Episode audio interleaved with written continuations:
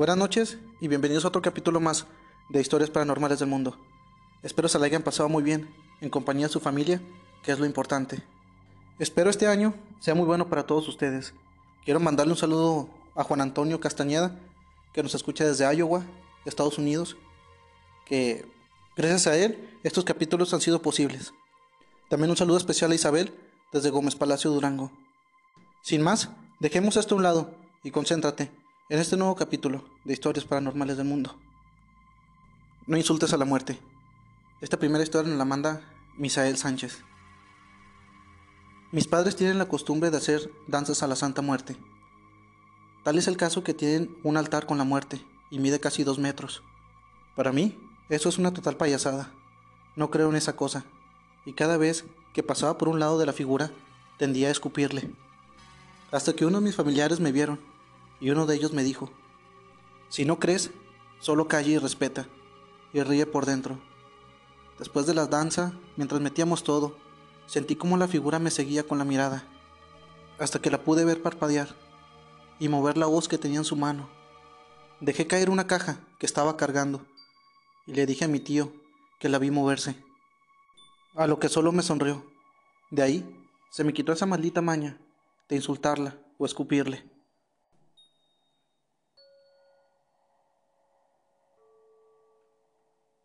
La siguiente historia nos la manda Fernanda Campeán. No diré de dónde soy, por seguridad. Hace siete años en un paseo con mi esposo e hijo, balearon la camioneta en la que íbamos e hirieron a mi esposo. En el hospital, él me pedía mucho que le rezara la muerte, para que lo pudiera salvar. Lo hice por dos días, hasta que cayó en coma y murió. Dejé de creer en la Santa Muerte, porque para mí no hizo nada. Teníamos altares en casa, tiré y quebré todo. Al pasar los años, ya con mi hijo más grande, me ha empezado a decir que la ha visto. Ha visto a un hombre con gabardina pasar por los cuartos y en algunas ocasiones la he visto yo, muy parecida a la muerte. Y es que dicen que si le dejas de dar ofrenda, te visita tu casa para que te acuerdes de ella. En ocasiones se te aparece o te llega a pasar un accidente pero con lo que le pasó a mi esposo, yo ya no le tengo miedo a esa cosa. Solo en Dios es en el que ahora confío.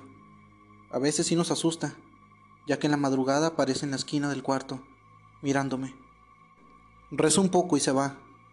También pienso que puede ser un demonio u otra cosa, ya que si existiera la Santa Muerte, creo que estaría más ocupada haciendo otras cosas que venir a visitarme. Es una tontería pero se respeta a la gente que cree en eso.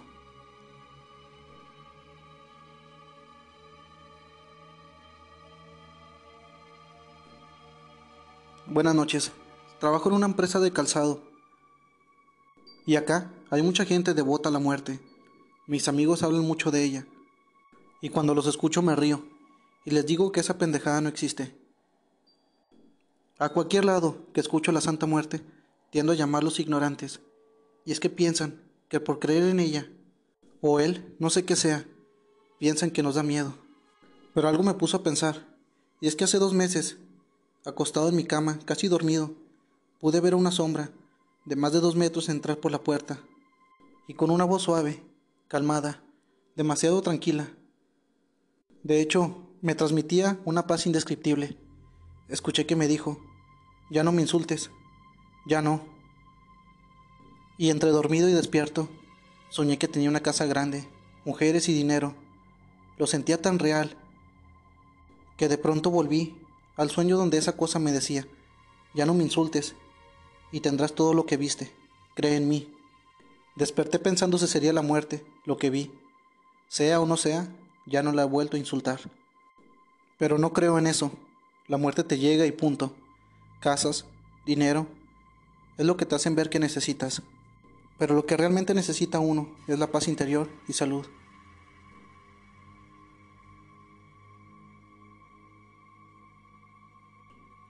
Si estas historias te gustaron, te invito a seguirme y que actives la campanita para que no te pierdas nada de nuestro contenido. Si tienes alguna historia que contarme, házmela llegar a mi correo electrónico o al Facebook que te lo dejo aquí en la descripción. Que estén bien y que pasen buenas noches.